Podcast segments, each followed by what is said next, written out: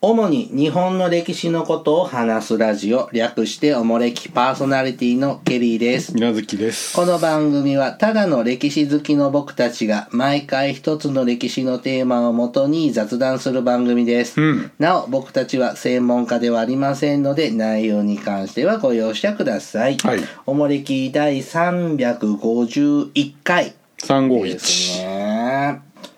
あの最近ちょっとマイブームのはあ。お菓子が、おかしい。はいはありましてねあ。はあ。あのー最近あのー何かしら。ジャイアントコーンにハマってんですよ。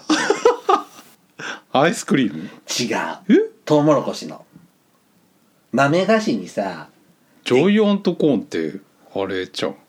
あ、茶は。あ。あ、あの、グリコのアイスクリームのもうジャイアントコーンだけど、あれじゃなくて、あの、トウモロコシ揚げたやつ、トウモロシ。ロコシ。揚げたや つ。あトウキビ揚げたやつ、ああのミックスナッツとー。かのに入ってるやつごっついやつね。そう。嘘、ああれれ、ねやだよ。今ね、マイブームで、あればっかガリガリガリガリガリガリマジで。昔嫌いだったんですいよ。や、嫌い、ミックスナッツで夜もん。あ、ちょうだい。僕ね、今ね、いや、けねえ。あのスーパーとかでおつまみ買うときそのジャイアントコーンだけ入ったやつとか買ってさらに業務用スーパーだと輸入品の安いのとかやなだんか買って食べてんですよ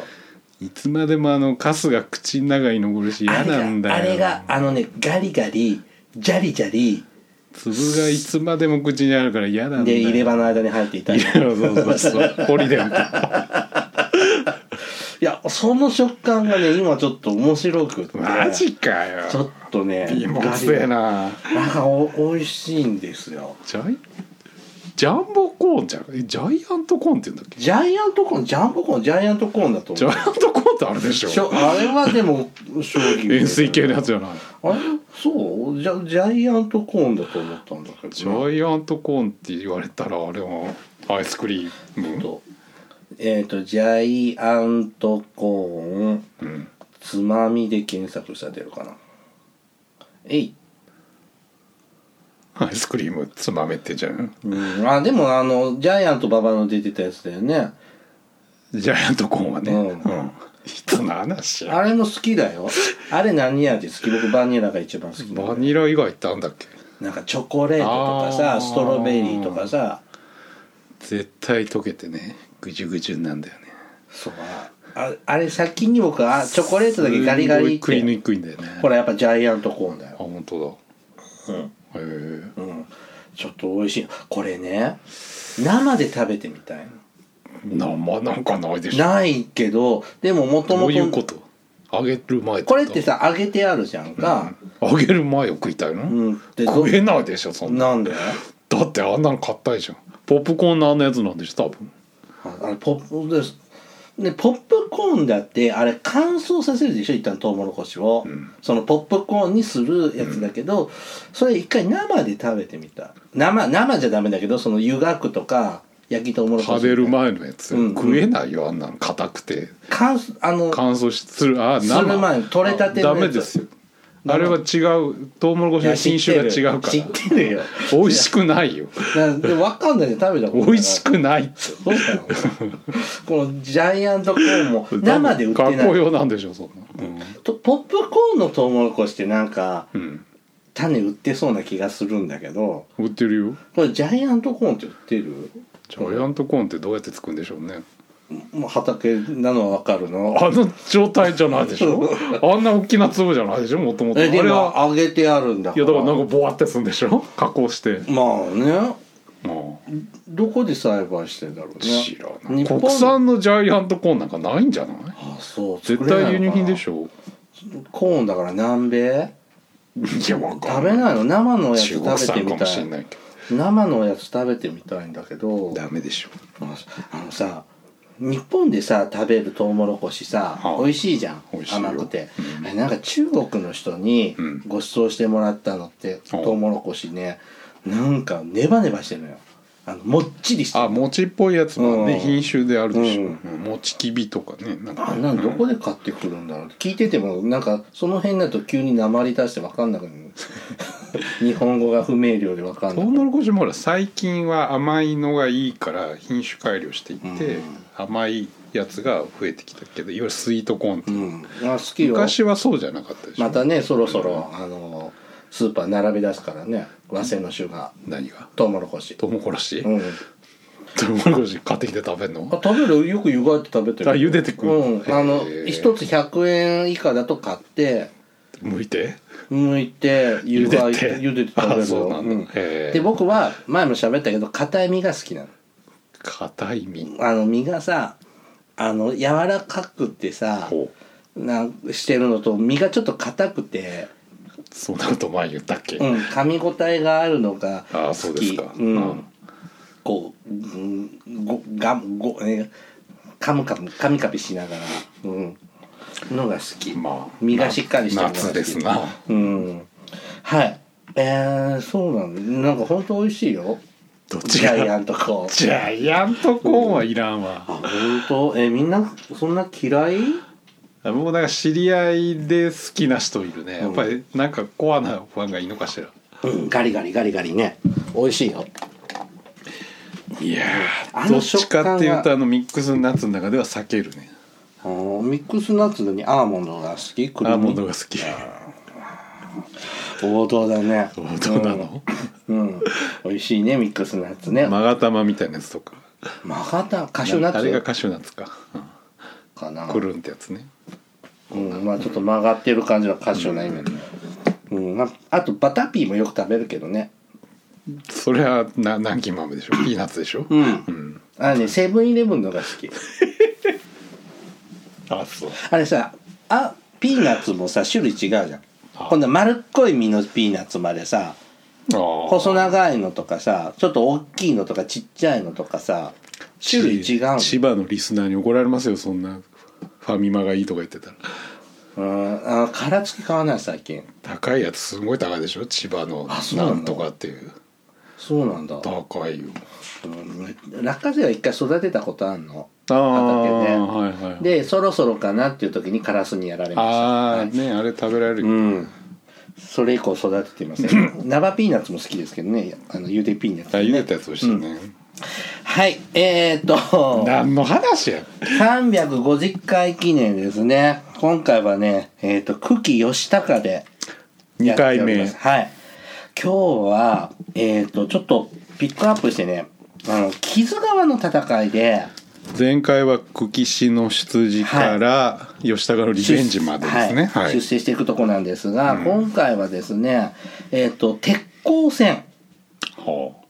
これあの久喜義高に大きく関係するあまあまあ代名詞ですな、ちょっとこれに焦点を当てた話をしていきます。うんで、えっ、と、参考にさせていただいたのはですね、えっ、と、武器で読み解く日本史、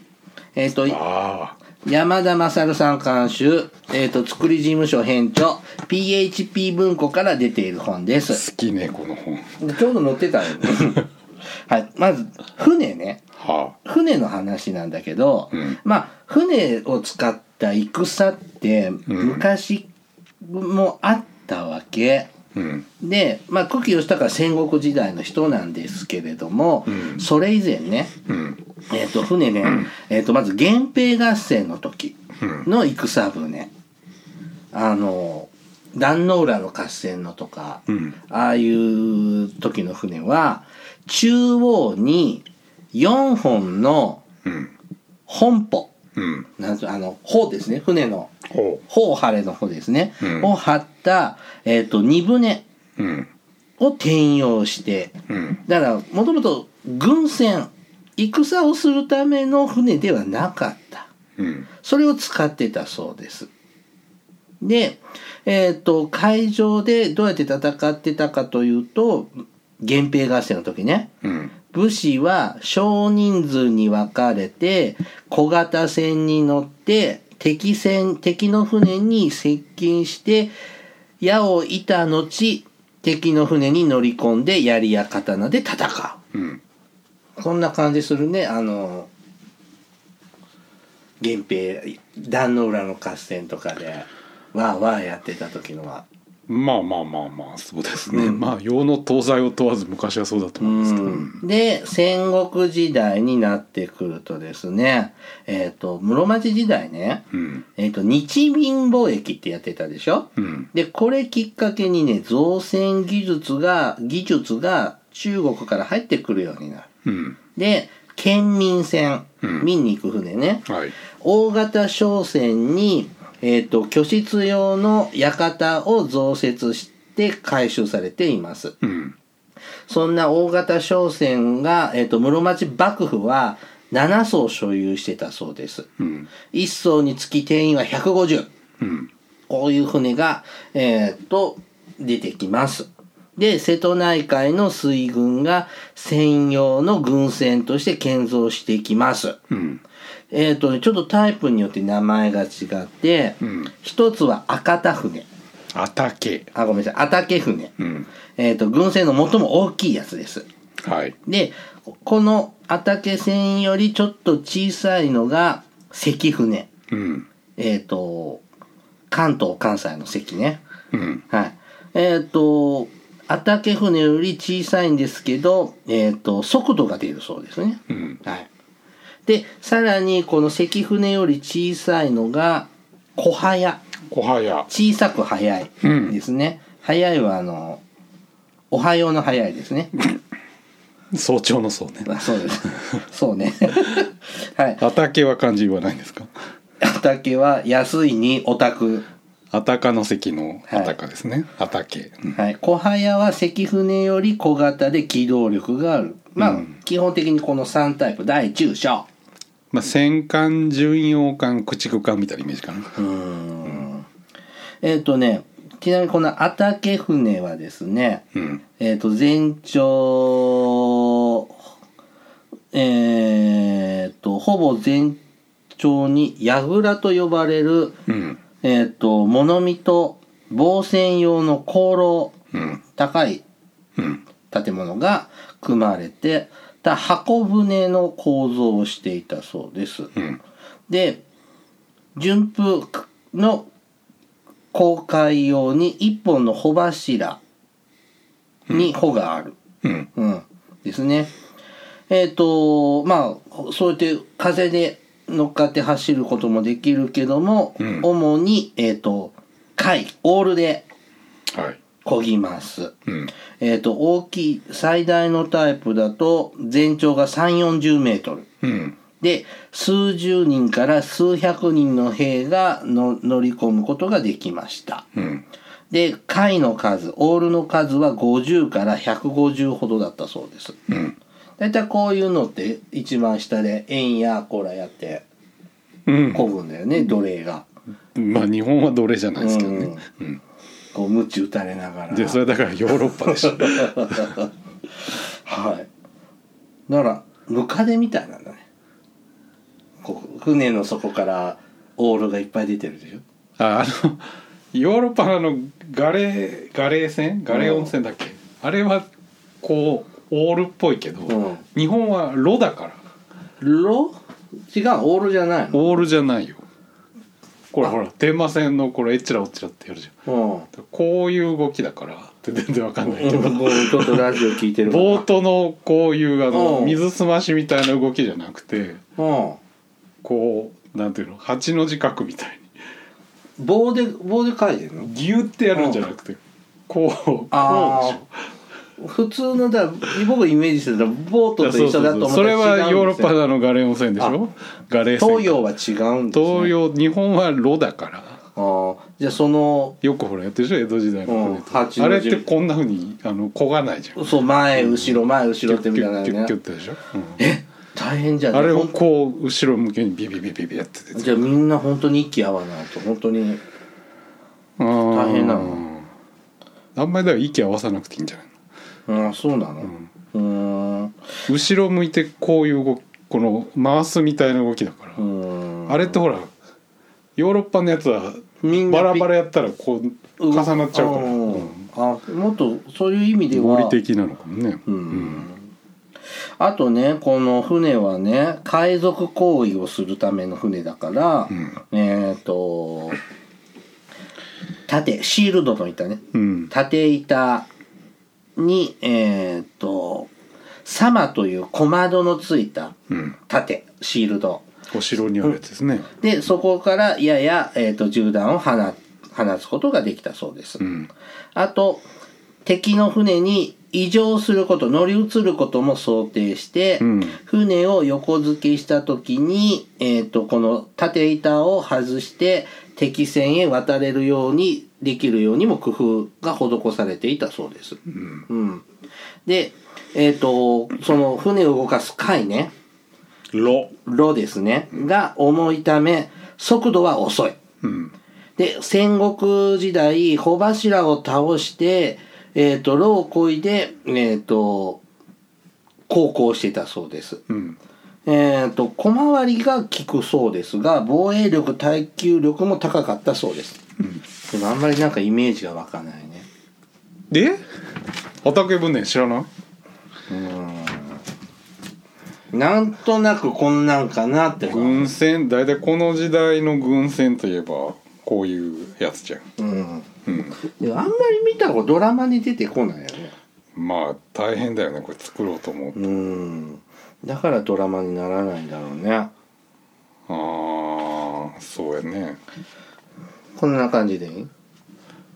そうそうそうそうそうそういうあのうん本当に箱なんだねそうそうそうああなんか船に本当に箱がそのままボンってで本っか当い箱がにお城をお城をそあのーちっちゃいミニチュアのお城をあ船に乗っけたみたいなあーうんーこういう船を使って戦国時代、うん一海賊行為をしたり戦をしていたわけですなそうそう乱戦になると結局小回りが利こうが有利じゃないですか、うんうんうんもうスピード出なくても、うん当時はほら絶対横付けして結局戦うから、うんうん追っかけ遠くから打ち合うとねスピードが遅いって致命的だけど、はい、で、えー、と古希義孝の話に戻っていくんですが、えー、と木津川の戦いうん第一次木津川の戦いというのが1576年に始まります。うんえー、と織田軍はこれ石山本願寺大阪湾の戦いですよね。浄土真宗、うん立皇宗の本拠地を攻めるために当時大阪城があった場所に石山本願寺というお寺があって、うん、そこを攻略する、うん、織田軍はうん石山本願寺の陸路を遮断して、うん大阪湾に久喜水軍を配置して海上封鎖をします。うんで、石山本願寺側は毛利氏と結託して信長に対抗する。うんで、毛利軍はですね、えっ、と、兵糧を満載した軍船を、えっ、と、石山本願寺に向けて送っ送ってくれます。うんで、警護として、えっ、と、小早川影た、高影うんが率いる水軍と、あと、野島水野島村上水軍。野島と村上あ野島の村上水ね、はいえっ、とね、村上水軍は、野島、因島、来島来島って3つのうんチームがあるんだね、うんおうち村上家があってその1チームが来てくれたって感じかな、うんで約6 600艘600の軍船が運搬船を囲むように大阪湾へやってきますうんあと石山本願寺は傭兵として象牙水軍才が西賀うん西賀州っていうねそうそうそうこう水運も持ってるのまあ和歌山ですからねうんもうだからもう毛利に村上水軍に西賀州にと,、うんえーっと水軍軍連合がうんこう織田軍の前に立ちはだかる。うんいやで一方信長軍は久喜水軍のえーっと畑船畑船畑船10艘を中心に約300艘の寄せ集め集団だったそうです。うんこの毛利対信長織田の、えー、と両軍が木津川河口で激突をするとうんいうわけですな。はい、で村上水軍はですねえっ、と宝禄火矢うんという武器を使います。うんで、えっ、と、ほ宝禄っていうのは素焼きの土鍋のことね。うんのことを言うの。で、火って、火やって、炎、火に、炎の火に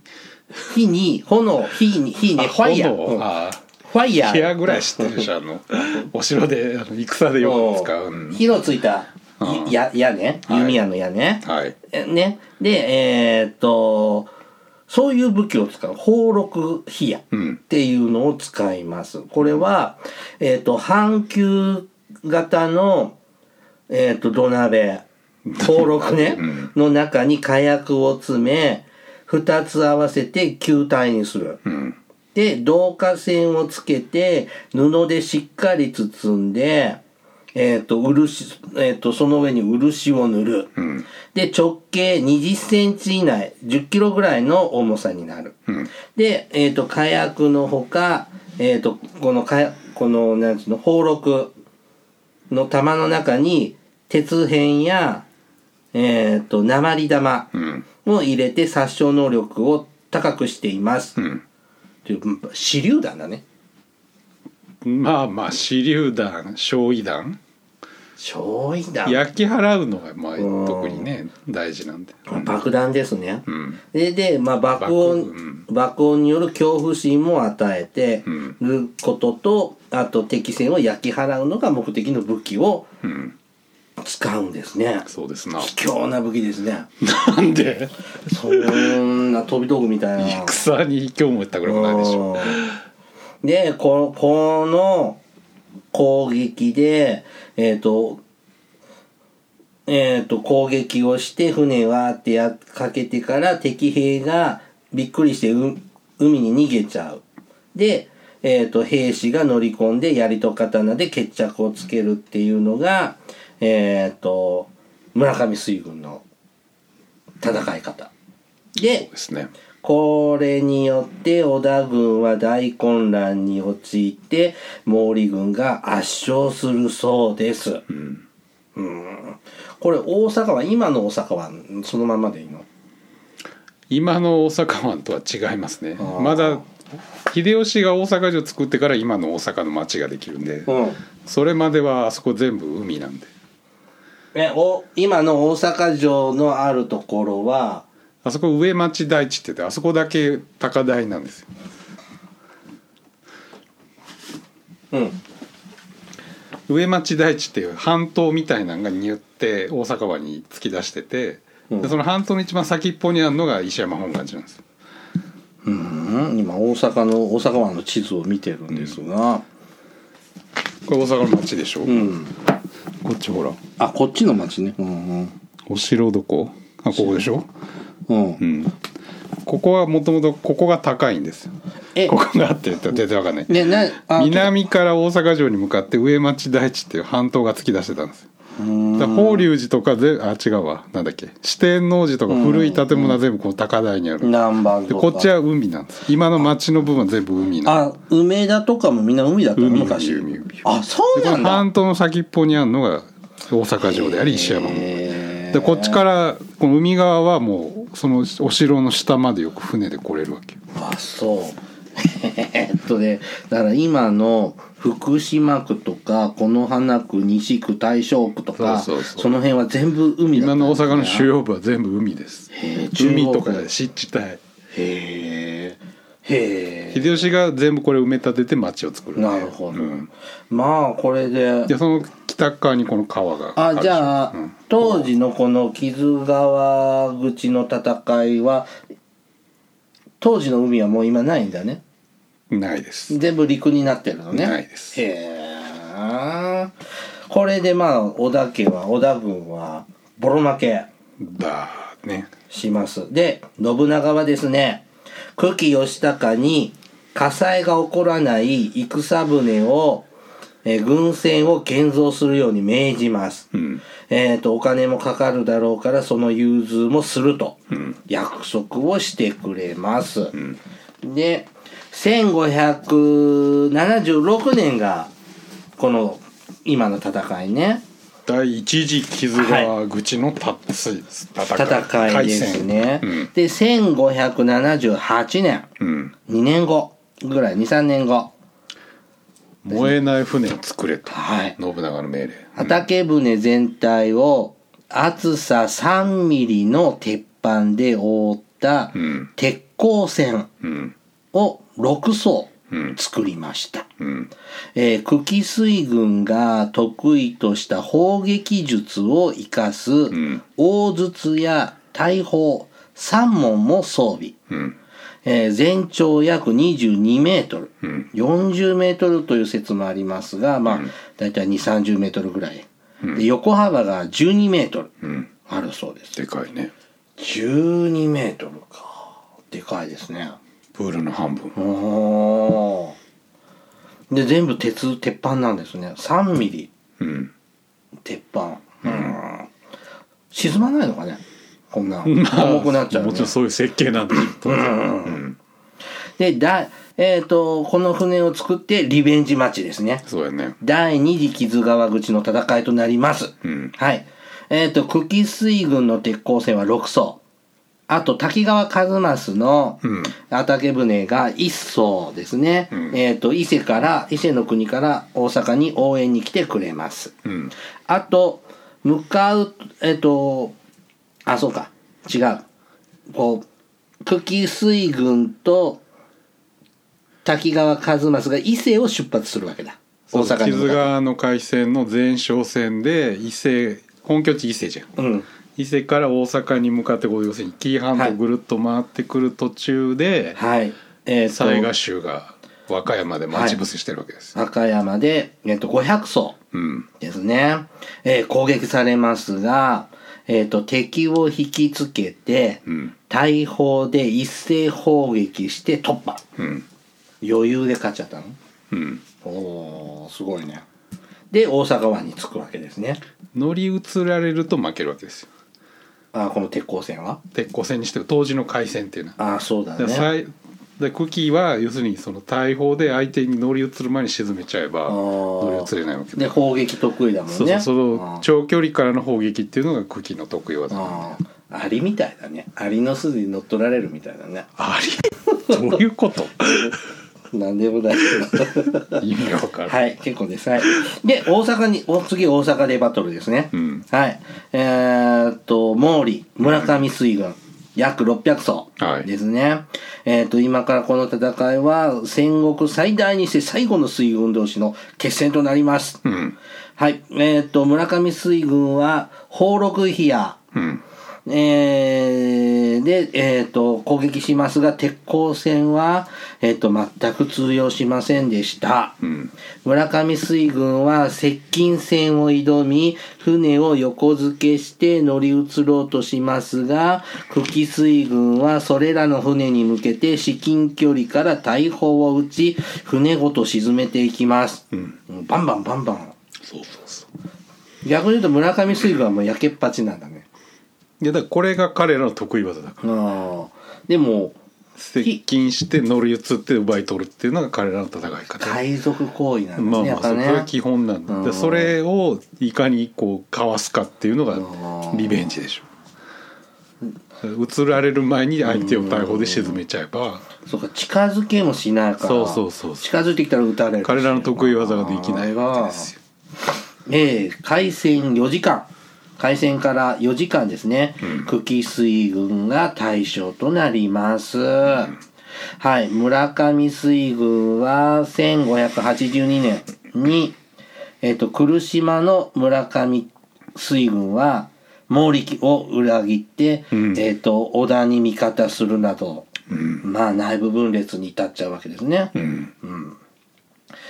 ああよかったですねここは大河ドラマでどうやって描くんでしょうね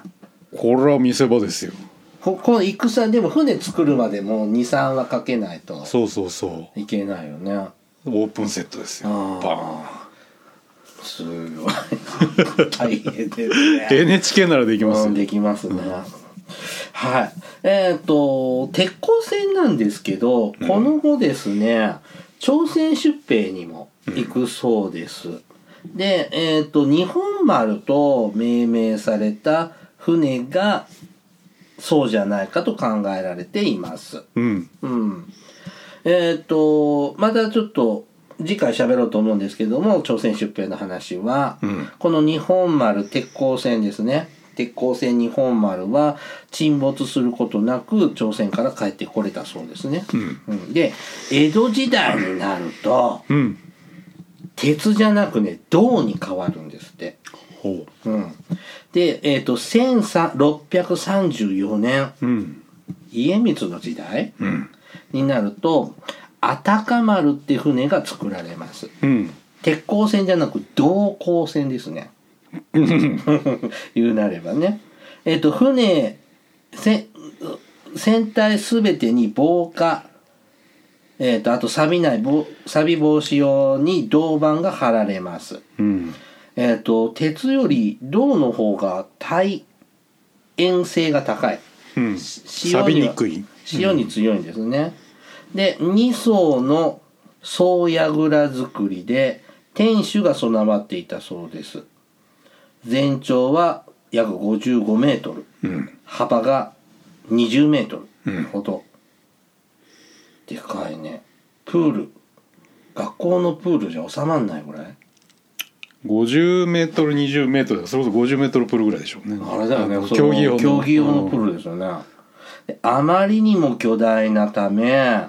推進力が乏しかったらしいですうん実際の航海実際に海に出てあちこち行ったという記録もないそうですうんで深川にとどめ置かれたまま、えー、と維持費がかかるので、うんえー、と後に解体されちゃったそうですよ、うんうんこれがね、えー、と巨大な戦船の建造の最後なんだってうんでこの後ですあであとえっ、と1609年に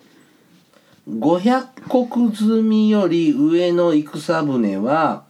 えっと幕府が没収されちゃったうん大きい船はダメ持っちゃダメってなっちゃったそうねあと1635年にこれなんちゅう大船対戦大きな船ね、うん対戦建造の金建造のうんっていうので、作ることもうんもう認めてもらえなくなっちゃったんですね。武家小法度にありますねうんうんなのでこの後ですねぐいわゆる幕末までうんこういう大型な戦の軍船は作られなくなる。まあまあまあ基本的うにん、だって軍艦になが出るまでかもう数百年。あーないまってこあと西国の大名なんかはね結構ほら参勤交代で瀬戸内海を行くんでまあほぼ軍政に準じるような船は持ってますけど、あそうなんだ。まあ、大きさはだからまあ500国うん未満だけど、うん、でも戦もないからまあまあそう技術は発そ達はうただしない技術は継承していかないといざという時に使えないから、瀬戸内とか西国の大名なんかはまあちっちゃいながらも軍う船んあるな畑船のミニぐらいのを持ってますからね。まああとは黒船松までそうですまあまあなんとかヨーロならないッパから新しいその技術がね来るとまたもうこういう船はもう全然陳腐化しちゃう、ということですなさあこれで久喜義高鉄鋼船作って大活躍していくわけですがねこの後本能寺の変が起こってくるわけなんですがねそんなはい順風満帆の清高にどうなるかっていうのは次回あまだやるはい、次回はあやりましょう。では、お便りを読んでまいりましょう。よ。はい。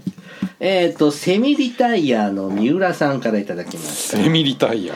ケリー様、みなずき様、随分とお久しぶりにお便りさせていただきます。えっ、と、日本仏教の13宗派の会、えー興味深く拝聴しました。最近は毎週毎回お聞きしなくて、時々まとめて聞かせていただいております。えっ、と、昨年の名古屋集会を聞き落とし、今今年に東京集会に関するとつぶやきや募集も聞き落としてしまい、残大変残念に思っております。やはり情報はリアルタイムでないと役に立ちませんね。さて、えー仏教ですが、昨年から御朱印を収収集し始めるとともに、えっ、と、し始めるとともに、えっ、と、神様、仏様について興味を持つウェブ、興味を持ちウェブで調べたり考えたりしております。えー仏教の発祥から日本への伝来、輸入、発展が要領よく理解できて面白く配置をしました。えー仏教は日本に来た当初から権力との結びつきが強いことにも言及していただけたらさらに興味も湧いていきます。えーまた本来のブッダに加えてインドや中国の神様も一緒になって観音様や閻魔様、七福神、さらに日本古来の八百万の神なども整理すると面白いかなと思いつつ聞いておりました。次に仏道の種類とその違いについて教えていただければ嬉しく思っております。といただきました。うん仏教ですね。えっ、と、これもうだいぶ前ですが、えっ、と、仏教のね、じゅ宗派の話を紹介しましたがね、あのーなんかね、その、七福神とか、なんかこの辺もちょっとやりたいなとは思って寝かしているネタなんですけれどね、こう、その、ね、どうやって仏教がやってきたとか、あれ孫悟空じゃない、三蔵法師が持ってきてくれたんだよね。うんこう、五代五の歌歌いながらね。ああうん。経典をねうん。うんそこでガーって買って仏教を持ってきたわけじゃない 経典ですね。うん、随分な旅をね。まあ、夏目雅子も偉いよね。中国から天竺まで行くんだからね。ああ男ですけどね三蔵法師は女じゃないよえ、夏目雅子でしょ違います、うんあれは夏目雅子です、うん。で、堺町明がね。そうですね、うん岸辺四郎が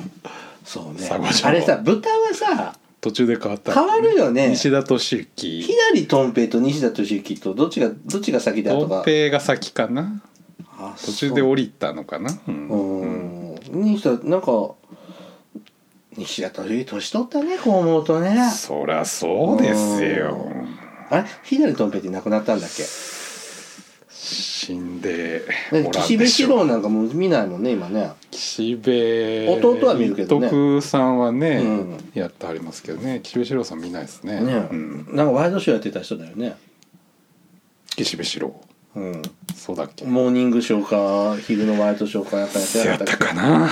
うん、うんねま何のた話またねあの仏教ネタもねまたやりたいと思いますので、うんお待ちくださいさあ続いてですねえーっとえーっと埼玉の片隅さんからいただきましたはいケリーさん、みなずきさん、お元気ですかいよいよ始まりましたね、キリンが来る。毎週大河ドラマを見、毎週大河ドラマを見ていたのは、えっ、と、風林火山以来です。うんえっ、と、主演の長谷川さんいいですね。シン・ゴジラもそうでしたが、一生懸命さが、えっ、と、似合う俳優さんと思います。私は以前、転勤で、大津、滋賀の大津だね。うんにも住んでいたのですが、京阪坂本、え坂本線うんを使っていたので、光秀の居城のあった坂本にもよく行きました。ケーブルカーで比叡山にも登れます。途中、木の貫之の墓という駅もあり、一度降りてみたかったのですが、行けずじまいでした。うん滋賀県は、えっと、歴史の宝庫です。関西では垢抜けない県としていじめられていますが、良いところですといただきました。うんはい、えー、っと、これ2月にいただいたお便りなんですが、ほう見ておりますか見てますよえー、っと、キリンが来る。芸人が来る真面目に見てるよ信長さん、なんか不思議なキャラだね。なんかまだちょっと微妙な感じだねなんかあどけない今後どよううなんなだろうね今後どう落ち着いてくんのかあの子が殺本能寺で死ぬわけでしょそうです ねうんだから今まださ次の役者がいるわけじゃないでしょ変わらないよねだから今今まださその二十歳前後ぐらいとかさ、うんだからとあの年相応のさ、んあの信長やってるけど50ぐらいご50前までまあそうだねおじさんになっていくわけじゃん、でこの金から玉がガーッとかってこう、どついたりするわけでしょ、うんそこをどう演じきっていくんだろうねまあひげつけてメイクしてでやるんでしょうなううんあの長谷川さんってさうん満あの満腹と朝ドラで出てたじゃんチキンあラあーメンはいはいはいはいはいなんか変わらないねと思ってなんかま万平さんも光秀さんもあんまりシン・ゴジラもうんちょっとなんか演じ分けがいましい、うんあなんかどれも一緒のようにちょっと見えちゃって万平さんじゃんとか思いながらあ彼も結局、まあ、年齢超えていくわけですよね最後はそうですねよまああのやっぱりもっくん頑張ってるねやりたい放題って感じですねうんまあ本当にねいい役者さんになられましたねうんでも前も言ったけどやっぱりもっくんは父さんじゃないよねそうかな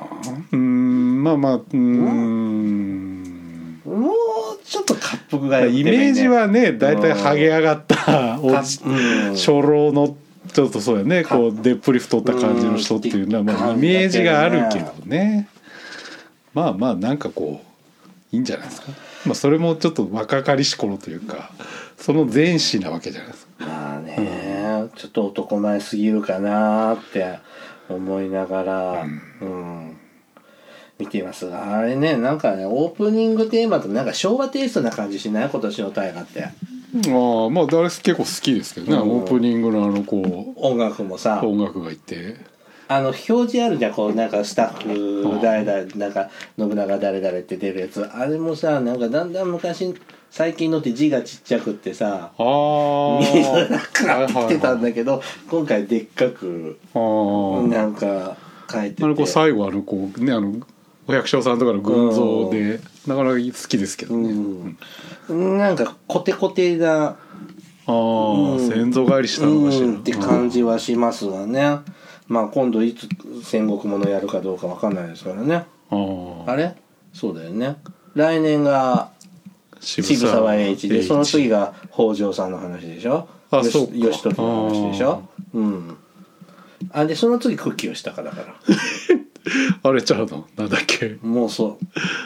妄想体妄想あそうか北条はそれでうん北条か、 もうええわはい。はい、お便りありがとうございます。はい、えー、おもれきではですね、リスナーの皆様からお便りを募集しています。あの時代に行ってみたい、あの人に会いたい、おすすめの歴史漫画や歴史小説、大河ドラマな、大河ドラマなど歴史ドラマや映画の思い出や感想、戦争の体験談など他にもいろいろとお便りテーマがあります。詳細はおもれきのブログをご覧ください。番組へのお便りは E メールまたは Twitter のダイレクトメールでお送りください。メールアドレスはおもれき2013アットマーク Gmail.com。Twitter はひらがなでおもれきと検索してください。はいはい。ではまた、ポッドキャストでお会いしましょう。さようなら。さよなら